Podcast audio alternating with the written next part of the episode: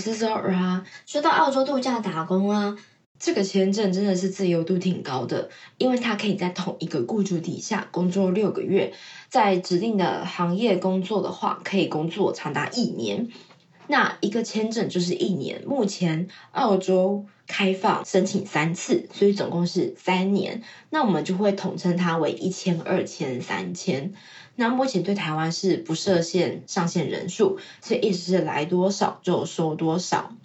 以前我在来之前，我就有跟一些朋友讨论，我就说：“哎，我要来了，我好开心哦。”虽然我会有点担心我的工作不知道等多久才能找到，可是我还是很开心我要出去了。然后我的朋友就会跟我说：“哎，你要出去哦？我听说澳洲度假打工很好玩耶。”啊，对啊，很好玩。他就说：“那你觉得我去怎么样？我也想去，我适合去吗？你为什么又会想去呢？”类似都是这种问题啦。然后我就会说：“因为我想要存钱啊，我想要存钱，好好的玩啊。”这不就是度假打工吗？我既要度假，我也要打工啊！我在台湾工作了三年了，我好苦闷哦！我需要一点自由，我需要一点新鲜的空气、新鲜的刺激。我就说，那你知道在澳洲度假打工要做什么事情吗？就是要从事什么样的工作吗？你打算停留多久？然后我的朋友就沉默了，因为我的朋友圈大部分都在台北，然后。大部分也都是大学毕业，所以通常在台北毕业，然后又拿到工作的话，基本上应该都是四五万起跳吧，也多半都是办公室生活，也不是什么高劳力的工作。所以我就说，呃，我做了一些功课，我大概知道的是，如果我要留到第二年的话，我就必须要去农场、工厂还有肉厂工作。这些工作其实应该会蛮好玩的，因为会遇到很多不一样的人，毕竟是在国外。可是应该也会挺辛苦的，因为光是听就知道了，工厂和肉厂就是流水线，那个要求的速度要很快。可是你知道吗？当我进入了肉厂工作之后，我才发现，他要求的不是速度很快，他还要求要身体非常的强壮、健壮的那一种。因为在肉厂包装啊，每一个分量都是一公斤、两公斤的，所以它的重量其实是非常的大。然后要一直持续性的、不停的去包装这么重的肉的时候，对于手腕和手指的伤害其实是挺大的。那农场呢，它主要就是风吹日晒，但不用雨淋，因为下雨的话，没人会开车出去采果实，那不切实际，一边采一边烂，全身湿透透的。这样其实很难处理，他们通常会等到天晴的时候才会去采，所以啊，他们在天气好的时候去采草莓，去采蓝莓，那当然可想而知就是很热，一直流汗，然后比较苦闷的地方是水喝的非常少，因为厕所和果园离的距离并不是很近。而且我们通常都是计件，也就是说，我们采多少去称重，然后依据当天的报价，我们会拿到相应的薪水。所以意思就是，我们根本就不敢去上厕所，尤其是新手的时候，因为新手要判断果实能不能采会慢一点，然后因为不知道怎么采可以更快，所以我们的手指也不是很灵活的，可以采摘草莓和蓝莓。所以我第一个礼拜的薪水真的超级差。我记得我工作三天还是四天吧，我那个礼拜的薪水大概只有一百块而已。我的房租要一百六呢，我还有饮食费用呢，我还有手机的每个月的月费要付呢。所以等于是说我是贴钱在做这份工作的。那工厂呢？我这里指的工厂是指蔬果工厂，因为只有蔬果工厂是符合二千的。它还有其他很多不一样的工厂，比如说点心工厂啊、塑料工厂啊、奶粉工厂啊。澳洲有很多很多的工厂，非常非常多的工厂。所以我这边指的就是可以集二千的蔬果工厂。那这类型的工作其实是超级竞争的，因为很多的欧美背包客也知道，不想去农场流汗的话，也不想去肉场。看那些很血腥的血啊和肉的话，也不想搞到全身臭臭的，那就是去工厂工作。所以工厂的人资呢，他们通常会看两件事：一个是看英文是不是母语的人，第二个是看有没有经验。通常只要有一个有中，他们就会给予面试机会，然后去看一下好不好沟通，愿不愿意做，然后聊一下薪水和工时，看之后要去的位置是哪些。所以我遇见的很多人啊，他们进了工厂一做就是做一年两年的。那这样子的话，其实就很不容易进去，因为毕竟人家都站着不动嘛，需要靠一点点的内推。这时候我就推荐，欢迎去住青年旅馆。青年旅馆就是一个交流工厂或很好的农场的工作机会的地方，我十分推荐。那我说完这些话呢，我的朋友圈他们就。小小的沉默了一下，因为这不是他们想听到的，你知道，大部分人都是想知道，那我要怎么样才能拿到工作呢？有没有什么好的管道啊？我就想说，你在知道管道之前，你应该要先知道这份工作有多辛苦。不过这些我为他们担心的地方呢，吓唬他们的地方，没有阻止他们，因为我在澳洲也遇到了跟他们很相似的一群人。这群人呢，来了澳洲啊，他们就会默默的开始自己下决定，哎，我要三个月、六个月、一年，然后就回去。然后当我知道消息的时候，我心里面一点都不惊讶，我不知道为什么我一点都不惊讶，因为在他们放出这些消息之前。呃，我就有先跟他们小小的聊一下，他们就说啊，好痛啊，好想辞职。我就说对啊，跟你以前生活差很多吧。他说对啊，怎么办？没有怎么办？是我心里帮他补的。他就说对啊，我就说那你什么时候想回去？他就说大概快了吧。蛮多人会回我这句话的。我就说那如果再一次机会的话，你还会来吗？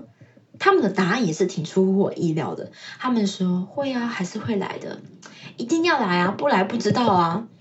而且有些人他还很勤劳的，就他明知道他要回去了，他还是把申请二签的八十八天给收集完了才回去。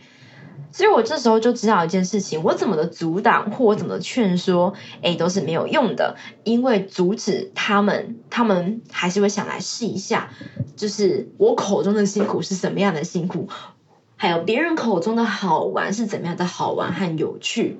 所以来了就没关系啊，要走也没关系。大家千万不要觉得留下来的人一定是英文很好，或是工作能力很好，没有，可能只是因为我们比较能吃苦而已。然后同样是要吃苦，可能我们觉得在澳洲吃的苦赚的比较多，在台湾赚的比较少而已。那些回去台湾的人呢，代表他们其实回去能拿到的薪水更多。所以我个人会觉得，呃，提早回去的人不一定是有什么不好的地方。很有可能相反的是，他们是一群超级有能力的人，所以他们很清楚、很明白自己的舞台在哪里。这时候啊，我就会想到一个关于华人情侣的报道。诶，我们的频道叫做 Gossip Australia，Gossip 是八卦的意思，所以我讲出来的话，有些可能都只是八卦而已，大家千万不要当真哦。这是关于一个华人。情侣的报道，然后那时候是好几年前看到的，在网络上，它是一个文字的叙述，它不是个影音。那他在说的是这对华人情侣啊，他们是拿着加拿大的澳洲度假打工签证去加拿大工作，然后他们就在度假的时候啊，就想一想，他们就觉得，哎，我们在这里度假打工，代表我们找的不一定要是旅馆业的工作。他们就重新写履历，然后去投了他们的老本行设计行业的公司。那他们很幸运的，也确实拿到了面试，然后也进入了公司工作。然后工作一段时间之后，老板也非常的喜欢他们，他们就超级勇敢，就跟老板说：“不然你给我们雇主担保吧，我们想真心的想留在这里工作久一点点，我们不会落跑。”然后在后续的时候呢，当他们在做。这一篇访谈的时候呢，就是已经拿到了雇主担保的时候了，然后他们也很快乐的持续在那里工作。然后我就会想啊，是不是高技术性的人，他们也不一定来这里就是一定要收几二千？有没有可能这些人来这里是找到事业的第二春？有没有可能是刚好转换跑道，然后转换到澳洲来了？这也是超级有可能的。所以针对这个想法，我个人觉得，我十分鼓励大家来，不管英文怎么样，不管以前的生活或者是薪水怎么样，我觉得大家都可以来试试看。一旦发现了自己的舞台更宽广之后，欢迎大家去各个地方尝试。那我们常常在做功课的时候啊，就会看到啊，澳洲度假打工的人贴了好多的照片，感觉好像好有趣、好好玩哦。那些喝酒啊，然后聚餐的照片啊，确实是蛮好玩的。我猜想来这边体验的人，应该也是体验这一部分的人，因为有很多的亚洲人，还有很多的欧美背包客，他们都会来这里。一边旅游一边工作，而且他们是非常热衷于旅游的人。他们只要没有在工作的时候，就会想办法跑出去，可能去爬个山啊、冲个浪啊、滑个板啊之类的。他们非常的有趣，然后生活多彩多姿。然后我在这里遇到了很多的华人，然后在这里的华人跟台湾的华人。不，台湾已经不叫华人，台湾就叫台湾人了，跟台湾人是差很多的。然后我在这里啊，也遇到很多的华人，然后这里的华人跟我以前的生活圈的台湾人是完全不一样的两波的人。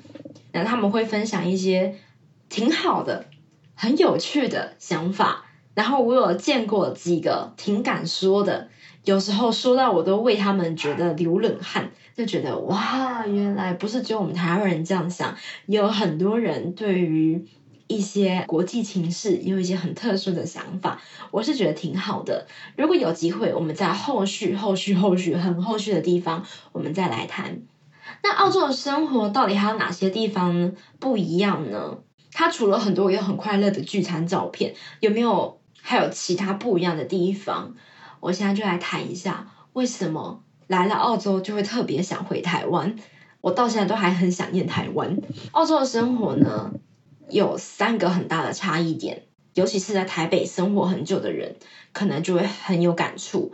一个是展览，澳洲的展览属性跟台湾不太一样，因为台湾有很多的日本展览，比如说像二零二三年的伊藤润二展，它是一个很小众的日本展，不是每个人都听说过它。我跟我台湾朋友。聊他的时候，我有些台湾朋友确实是不知道的。他就是一个日本的恐怖漫画家。像这种展览呢，它非常的小众，他可能就只在日本和台湾展，他可能就不会来澳洲。他来了澳洲，有可能只会去雪梨、墨尔本或者是博斯这种主城市，而且甚至有时候。他们是只去雪梨和墨尔本，连布里斯本都不去的。为什么呢？因为有些展览他会看人群，哪里的华人多，他才会去哪里，或者是哪里的受众多才会去那里。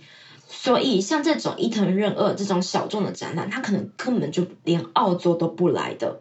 那我就只能在台湾看啊。那哪些展览会来澳洲呢？例如我在二零二二年墨尔本。看到的迪士尼展览，他在二零二三年就去台湾了，我就觉得很感人。就是像这种迪士尼展，幸好他就有去台湾，因为至少我在跟台湾人说的时候，至少有个展览是我们可以一起谈论的，这就是展览的地方。那有来澳洲展览的还有哪些呢？例如最近的呃，Chicago 二零二三，他会在。澳洲巡回，他已经把票价公布在官网上了，所以他们就可以巡回演出，然后预先买票。这种很大的剧团，他们也会来澳洲展。那之后不会去台湾呢？那我就不知道了。但如果有去台湾的话，我一定会推荐他们的。这就是第一个展览。那第二个是电影，澳洲的电影和电视剧都是没有字幕的。虽然电视剧是在自己家里看的，可以。手动叫出字幕，不过当然有一些电视剧是没有提供字幕，是根本就没有提供，连手动都手动不出来的。那电影就更不用说了，它就完全纯听力看画面猜剧情。我的英文也不是超级好，所以有时候我看还是会看不懂，看到睡着那一种。然后大家开始打架呀，然后开始做一些爆破的画面，然后特技画面，我才会醒过来。那这种电影院呢，通常他们也只会上映的就是欧美的大片，语文种通常都是英文为主的。像二零二三年杨紫琼演的《妈的多重宇宙》得奖了，她才来澳洲，也有可能是她之前来澳洲了，我没发现。然后等到她得奖了之后呢，澳洲电影院又把她拉回来重新放映第二遍。那这部电影呢，在讲英文的时候呢是没有字幕的。可是因为他们是华人嘛，他们有一些是 local 的语言，就是当地的语言，所以他们才会放一些英文的翻译出来，帮助大家理解解说啊，他们现在讲的是英文意思是什么，但它终究是没有字幕的。最后很大的差异点是咖啡厅，我不知道欧洲啊咖啡厅怎么样，可是我知道澳洲的咖啡厅就是真的是。喝咖啡聊是非，他就是三五个人坐在咖啡厅里面喝咖啡，他没有提供插座，所以像之前 J.K. Rowling，他说他在咖啡厅里面打字，然后用电脑写书，这在澳洲是不可能发生的，因为大部分的咖啡店都是没有提供插座的，想要久坐就自己带行动电源，然后用手机划手机做事。就它不是一个很好的可以用来真的是上班族，然后慢慢去进行慢生活的地方。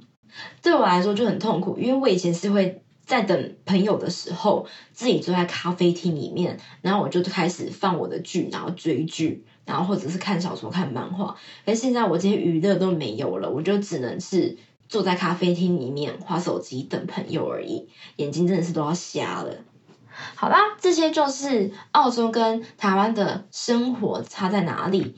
那夜生活呢，就更不用说了。台湾娱乐真的超级多，而且台湾的人的工作时长真的是超级长。因为澳洲的商店街下午五六点准时关门，而台湾还会营业到八九点，有些甚至到十点。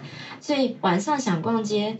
是完全没可能的事情，所以想来澳洲吗？可以来啊！想体验澳洲生活吗？可以来体验啊！但绝大多数的生活应该都是宅在家，我相信。当然有很厉害的一些人，他们会搞个麻将桌出来，然后约三五个人就一直疯狂的打麻将、打通宵那一种，这也是挺不错，这也是一种另类的澳洲生活。最后，我们就来谈一个小小的问题，是很多人都想问的问题。我在澳洲就能提升英文吗？或是我英文不好能来澳洲吗？我先来讲讲英文不好能不能来澳洲好了，因为这个问题比较像是我适不适合来澳洲度假打工的原因之一。我觉得一个大学毕业的人呢，通常有很大的几率是英文不错的。如果是真的是好好的考过检定毕业的人，通常英文应该都不错。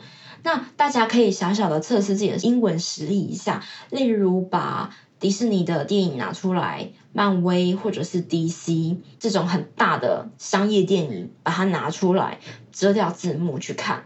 如果可以理解八到九十 percent 的话，那英文听力是没问题的了。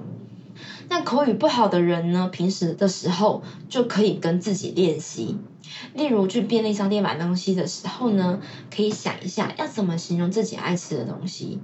自己爱吃的东西，它为什么好吃？哪里好吃？它的颜色、它的外观、它的包装，它可以在哪里买到？这些东西都是可以稍微练习一下的。然后基本的问句啊、肯定句啊那些的。基本的东西练习一下，那就是生活日常的口语了。那如果有人说我真的英文很烂很烂怎么办呢？我真的有遇过一些英文真的很烂的，可是他们真的很有自知之明，他们知道自己英文不好，他们就会去找这里的华人社群，而且通常也都找得到这里的华人社群，因为毕竟去农场工作有很多的中介是可以讲中文的，有很多的亚洲人都是我们称为工头。亚洲人的工头，他们都是可以讲中文或者是讲韩文的，就是各个语言都有的，所以不用太害怕。要收集二千，在农场是收得到的。